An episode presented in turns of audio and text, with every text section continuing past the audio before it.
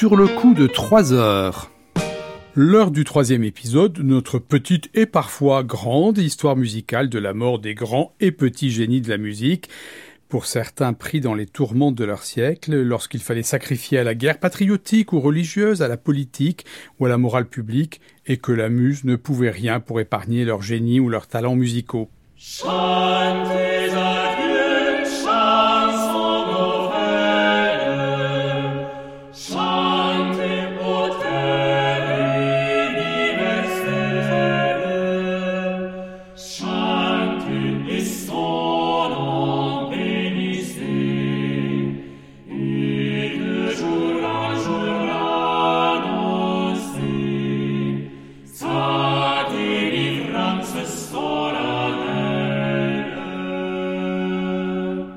De Besançon, Claude Goudimel se forma à la Sorbonne à Paris et fut vite reconnu comme un éminent théoricien et praticien de la musique, compositeur et éditeur de musique religieuse catholique ainsi que de chansons.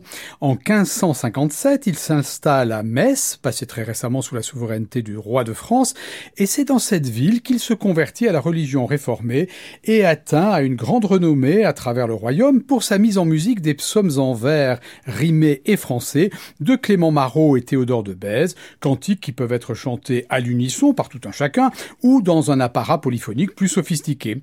Pouvait-il se douter que sa conversion, qui en fit un musicien célèbre et célébré, signait en quelque sorte sa condamnation à mort? C'est à Lyon qu'il fut assassiné lors du massacre de la Saint-Barthélemy en 1572 et son corps fut jeté dans le Rhône. Contre du malin le méchant vouloir, que faire, si ce n'est s'en remettre d'un cœur ardent et juste au Dieu plein de bénignité et de vérité, comme l'écrivit Marot, mis en musique par Goudimel.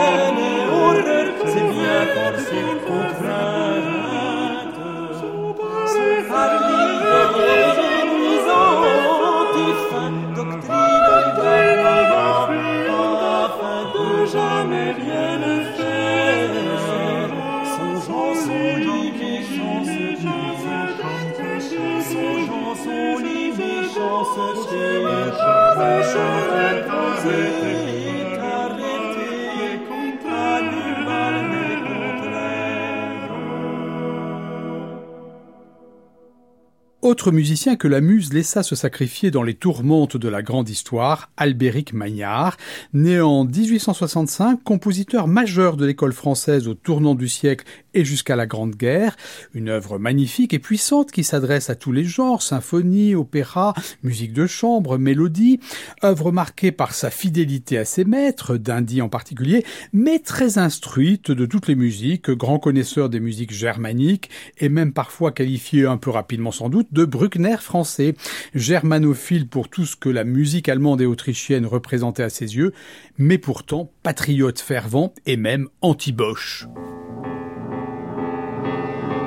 Nous l'avons eu, votre allemand. Il a tenu dans notre verre un couplet qu'on s'en va chantant. Efface-t-il la trace altière chevaux marqués dans votre sang? Nous l'avons eu, votre allemand. Son sang une plaie ouverte du jour Condé triomphant a déchiré sa robe verte. Le père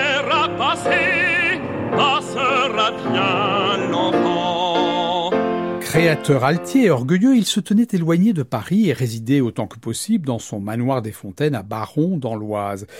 Et c'est là qu'au début de la guerre, exactement le 3 septembre 1914, un détachement de l'avant-garde allemande dans sa percée vers Paris pénètre dans le parc du manoir.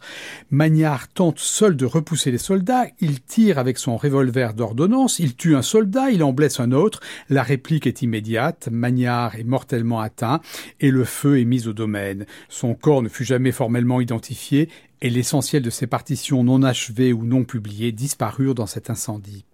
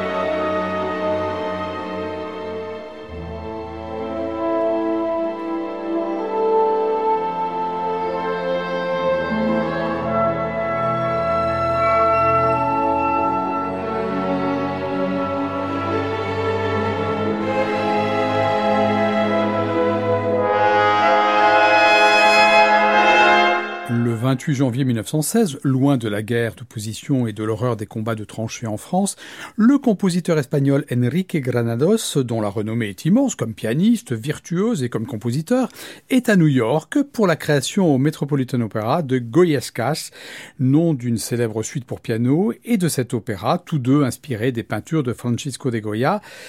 Et le troisième et dernier tableau, L'amour et la mort, s'achève effectivement sur l'agonie du capitaine Fernando dans les bras de la belle Rosario, son amante, mort. J'ai perdu tout le bonheur que je poursuivais. Adieu pour toujours. La vie est une prison, mais la mort, ô oh, mystère,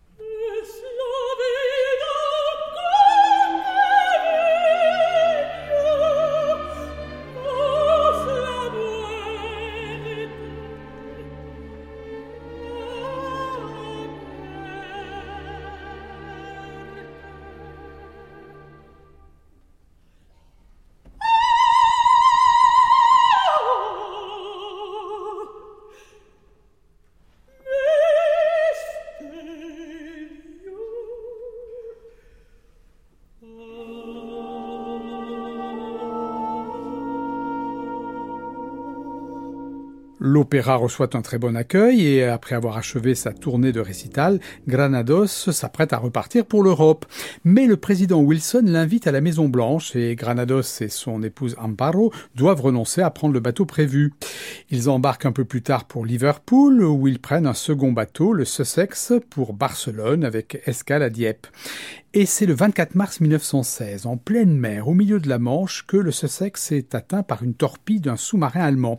Dans la confusion qui s'ensuit, Granados monte dans un canot de sauvetage, mais se retournant, il aperçoit Amparo, sa femme, en train de se noyer. Il saute à l'eau pour la secourir, tous les deux se noient. La cabine du couple Granados n'a pas été touchée par la torpille, et le Sussex, remorqué et réparé, va reprendre la mer jusqu'à l'incendie qui le détruira en 1921. Ainsi, la passion amoureuse fut donc au moins autant que la guerre responsable de la mort de Granados et de son épouse. Il avait 48 ans et cinq ans auparavant, il avait dédié à Amparo la plus célèbre des Goyescas, Complainte, la jeune fille et le rossignol, dont la musique ouvre le dernier tableau de l'opéra, et il l'avait enregistré au piano lui-même en 1913.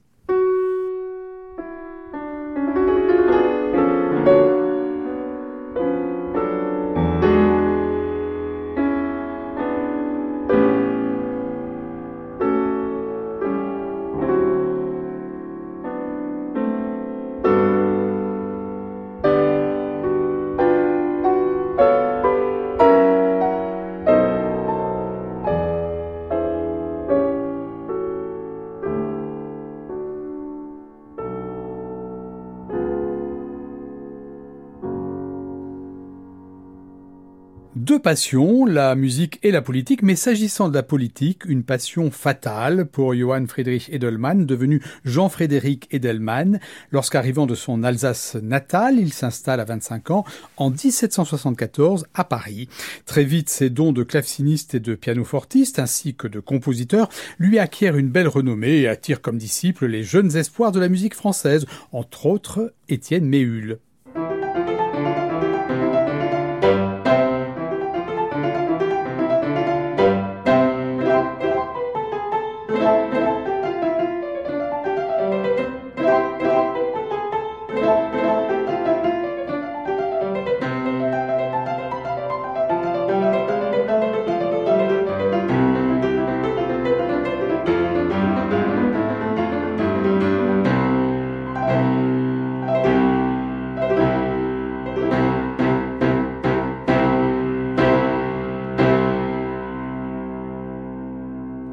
De retour à Strasbourg en 1789, Edelman, ardent défenseur des idées nouvelles, est nommé premier gouverneur du département du Bas-Rhin, tout juste créé. Mais cette brillante entrée en politique suscite des jalousies et des intrigues contre lui en haut lieu, où personne n'ignore d'ailleurs son opposition non dissimulée à la politique de la terreur et à Saint-Just en particulier. Dans cette période de décision expéditive sans jugement ou presque, le destin ignorant les grâces de la muse s'emballe et se précipite. Ah, quelle nuit succède à la plus belle aurore. Ah, quelle nuit succède à la plus belle aurore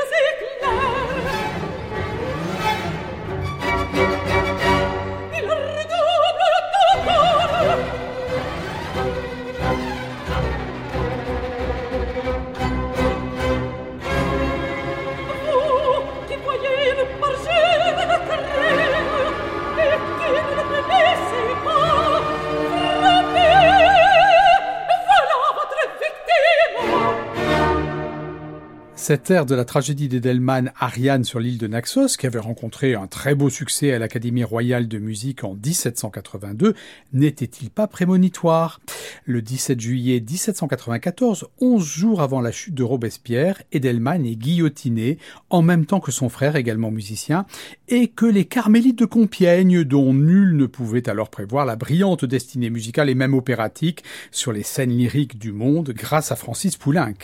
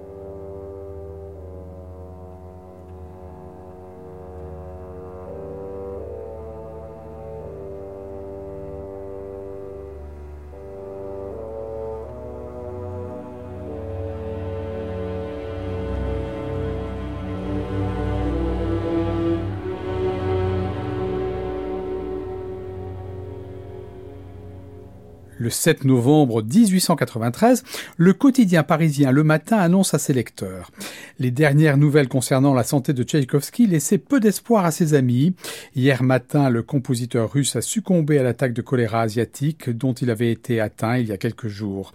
Et le ménestrel précise, samedi, l'artiste, en dînant au restaurant à Saint-Pétersbourg, avait bu un verre d'eau non bouillie et ce lundi, il rendait le dernier soupir. La nouvelle de cette mort soudaine foudroie le monde musical européen et nord-américain. Piotr Ilyich Tchaïkovski a 53 ans, il est en pleine gloire, certes plutôt dépressif, mais très actif, présent en France, en Allemagne, après une grande tournée américaine pour l'inauguration du Carnegie Hall. Neuf jours avant sa mort, le compositeur dirige la création de sa sixième symphonie et ne dissimule pas son émotion profonde et le fait que l'œuvre est le reflet d'un drame personnel existentiel secret.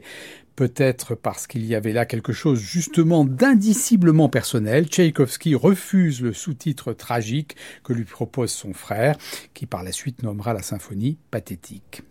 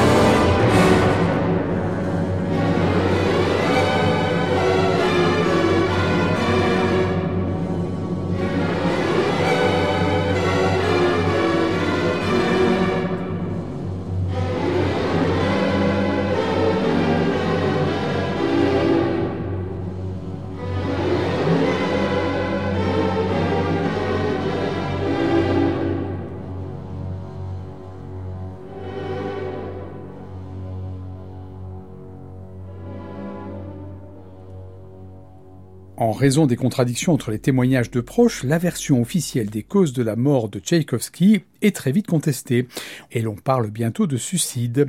En 1979, euh, une musicologue russe émigrée aux États-Unis, Alexandra Orlova, explique qu'une lettre de dénonciation au procureur aurait révélé une relation homosexuelle du compositeur avec un jeune officier âgé de 17 ans, et que pour éviter l'opprobre et le scandale, un tribunal d'honneur composé d'anciens condisciples de la faculté aurait contraint Tchaïkovski à se donner la mort en absorbant de l'arsenic. Ces révélations furent immédiatement débattues et passionnément contestées, au point qu'il demeure encore aujourd'hui difficile d'affirmer que l'on connaît les circonstances de cette mort tragique avec certitude.